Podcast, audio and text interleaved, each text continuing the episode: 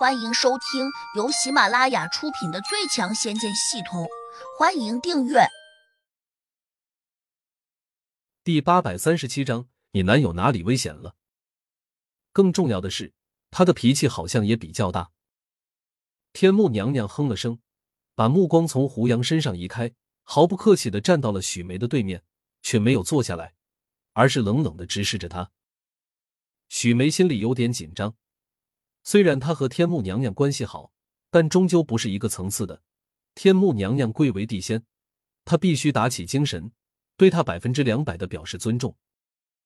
所以，许梅见天目娘娘没有落座，她赶紧就站了起来，不敢直视她的目光。天目娘娘冷冷的说道：“许梅，没想到你居然会骗我。”许梅花容大变，连忙辩解道：“娘娘。”你怎么这样说我啊？我许梅只是个普通人，哪敢骗你这样的地仙呢？你还敢说没有骗我？我来问你，刚才你发消息说你这个男友有危险，叫我赶紧过来帮忙救人。我想问你，你说的危险在哪里？天目娘娘质问道。许梅脸色微红，偷眼瞄了胡杨一下，胡杨也有点诧异。没有料到许梅会给这什么天目娘娘如此介绍自己。娘娘，刚才本来是很危险的，只不过后来出了点意外，胡杨暂时才脱离了危险。许梅解释的有些语无伦次。出了什么意外？天目娘娘冷若冰霜的问。千岛地仙拿浮尘和胡杨较量，他们有了一个赌约：千岛大人若是败了，就把浮尘给胡杨；而胡杨要是败了，就任他去使。许梅紧张的回答道。然后呢？天目娘娘的脸色依旧没有好转的迹象。然后，千岛大人手上的浮尘就好像着了魔似的，自己飞到了胡杨的手中。因此，按照之前的约定，他自然就算是输了，我们便侥幸脱了险。许梅解释道：“哪有什么意外和侥幸？”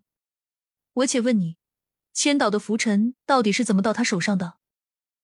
天目娘娘指了下胡杨，问：“这我也不知道。”许梅犹豫了下，看向了胡杨，小声说：“要不，你给娘娘仔细说说。”胡杨心说：“我当然不可能把通灵小猪说给他们听，但是如果要找别的理由，恐怕只瞒得了许梅。”且瞒不了天母娘娘。飞快的思索了下，胡杨暗道：要不把浮尘交给天母娘娘，叫她自己看，想必她也看不出其中的缘由。到的那时，这自然就成未解之谜了，怨不得谁。想到此，胡杨便取出浮尘，推说：“这是浮尘的选择，天目娘娘如果有兴趣，可以仔细查看。”谁知胡杨刚刚把浮尘平平的举起。准备送向天目娘娘时，一个红色的人影突然从旁边冲了过来，速度奇快，几乎是闪电般的飞掠了过来，一下就把刚飘到空中的浮尘给抢了过去。他来的太快了，胡杨的神识一下就看清楚了，这是魔小红。可就是这么迟滞的片刻，浮尘就被他给拿走了。天目娘娘伸出手掌，正要去抓浮尘，这下被人绊到劫走。自然是大为光火，忍不住就转头冲魔小红厉声喝道：“你是哪来的野丫头？还懂不懂礼貌？礼貌？礼貌是什么东西？”魔小红瞅他一眼，根本就不想理睬。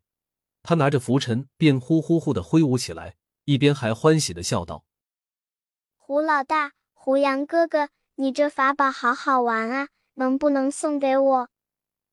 胡杨不假思索道：“你要是喜欢，那就送给你好了。”他正不想去招惹天目娘娘，不是怕她，而是觉得这个女人难缠。现在浮尘落到魔小红手上，天目娘娘要想查看，就只能去找魔小红要。很显然，浮尘现在就是一个烫手的山芋，扔到魔小红手上最好不过了。天目娘娘心里大怒。他当然不会放下身段去和胡杨讲道理，他只会霸道的指着魔小红，大声命令：“立刻把拂尘拿过来！”我凭什么要听你的？魔小红嗤了一声，压根不加理睬。天目娘娘这下面子上更挂不住了，手掌化爪，立刻抓向了魔小红的手腕。他抓出去的那个瞬间，掌心亮光闪烁，一个呼啸着的有形无实的猎鹰一下就冲了出去，跟着就迎风长大，转眼间便展开到了三米宽，呼啦啦的扑向了魔小红。魔小红眼里闪过一丝凶光，嘴里冷哼了一声，反手一指点出。只听得“砰”的一声碎响，天幕娘娘打出的猎鹰一下就炸开，跟着变成了一片片飘飞着的白色气雾，仿佛一个货真价实的老鹰便撕碎了一般。天目娘娘一呆，立刻反应过来，眼前这个小姑娘，她绝对不是普通的修炼中人，因为她的功力远在自己之上。得出这个难以置信的结论后，天目娘娘心中的震惊简直到了无以描述的地步。你，你到底是什么人？天目娘娘问出这话时，声音微微颤抖。魔小红冷道：“你管我是什么人？”他如此不礼貌，天目娘娘不禁又是一怔，脸色微红，有点挂不住了，想发作，又担心打不过对方。神情顿时变得复杂起来。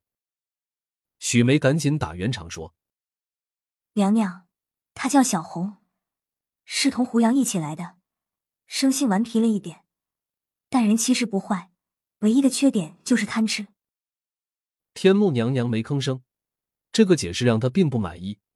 好在可以顺势下台阶，否则他会继续处于尴尬的境地。这时，外面又有三个人影飞进来。同时，只听得砰砰两个落地声，众人立刻发现有两头巨大的狮虎落在了院子中间。许梅和两个侍女一看，立时花容大变，这是两头恐怖的凶兽啊！怎么突然就闯到院子里面来了？三女都暗自瑟缩发抖，尤其是小芬和小桃，更是慌忙往后退却。天目娘娘第一眼看见这两头狮虎时，也有点惊奇。潜意识中开始戒备，自然是担心这两头猛兽跳起来咬人。本集已播讲完毕，请订阅专辑，下集精彩继续。